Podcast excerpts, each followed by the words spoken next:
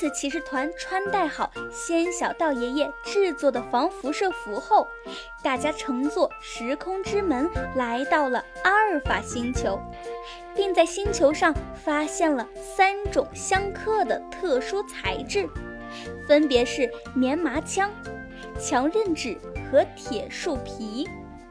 在小朋友们的帮助下，奇尼等人发现棉麻枪可以克制宇宙破坏王。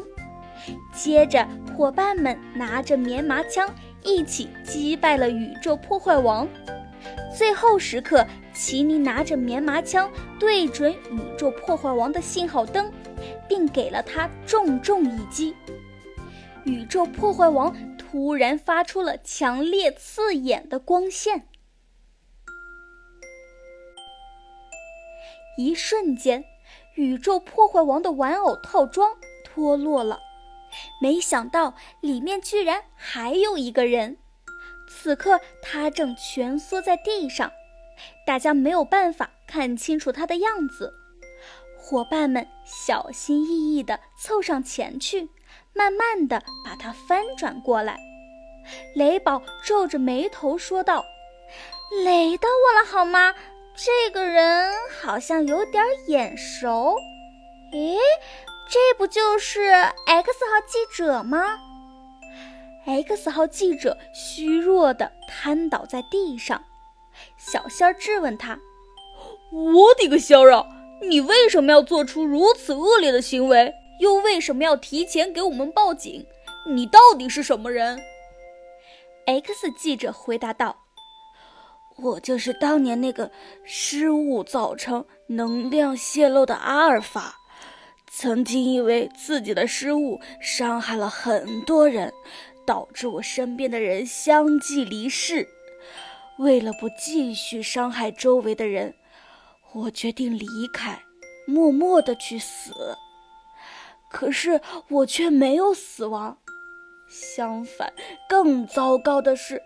变异造成了我人格的分裂，其中一个人的人格就是善良的人格 X 号记者，另一个人格就是恐怖人格宇宙破坏王。我每一天都活在矛盾痛苦之中，由于社交和生活环境的严重封闭，渐渐的。宇宙破坏王的人格占了上风，善良人格的 X 号记者意识到了事情的严重性，于是就向宇宙中的居民发出了警告。与此同时，恐怖人格宇宙破坏王将这里的能源拼接成了一个刀枪不入的辐射玩偶套装。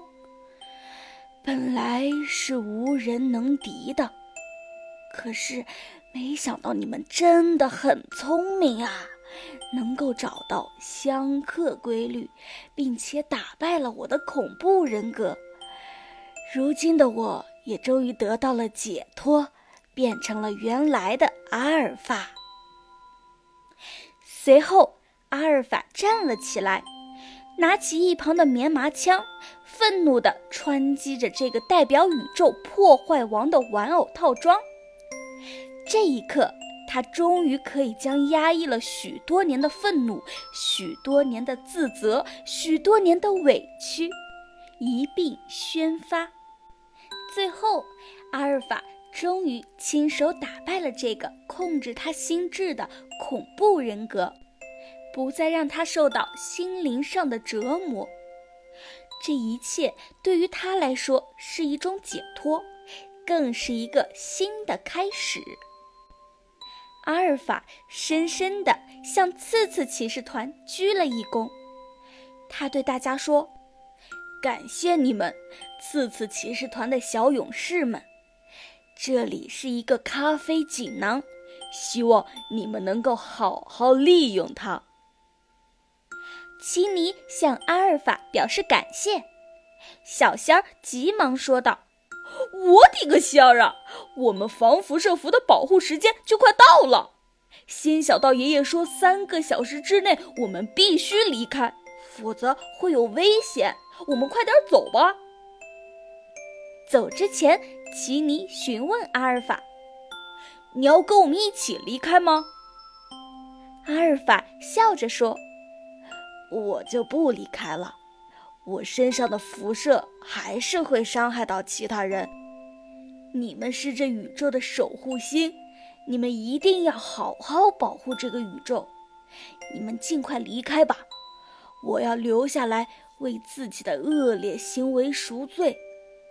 我要把阿尔法星球恢复成原来的样子，这是我的义务。”也是我的使命。再见了，勇士们！奇尼和阿尔法相互拥抱了一下，此时的温暖已经足够铭记于心。阿尔法也终于找到了自己的目标。次次骑士团含泪跟他告别。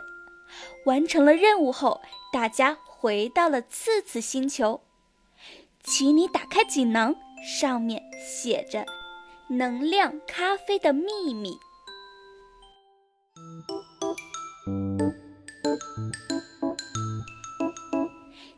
段任务冒险就结束了，接下来还会发生什么样的事情呢？请收听下一集《蒸汽时代》。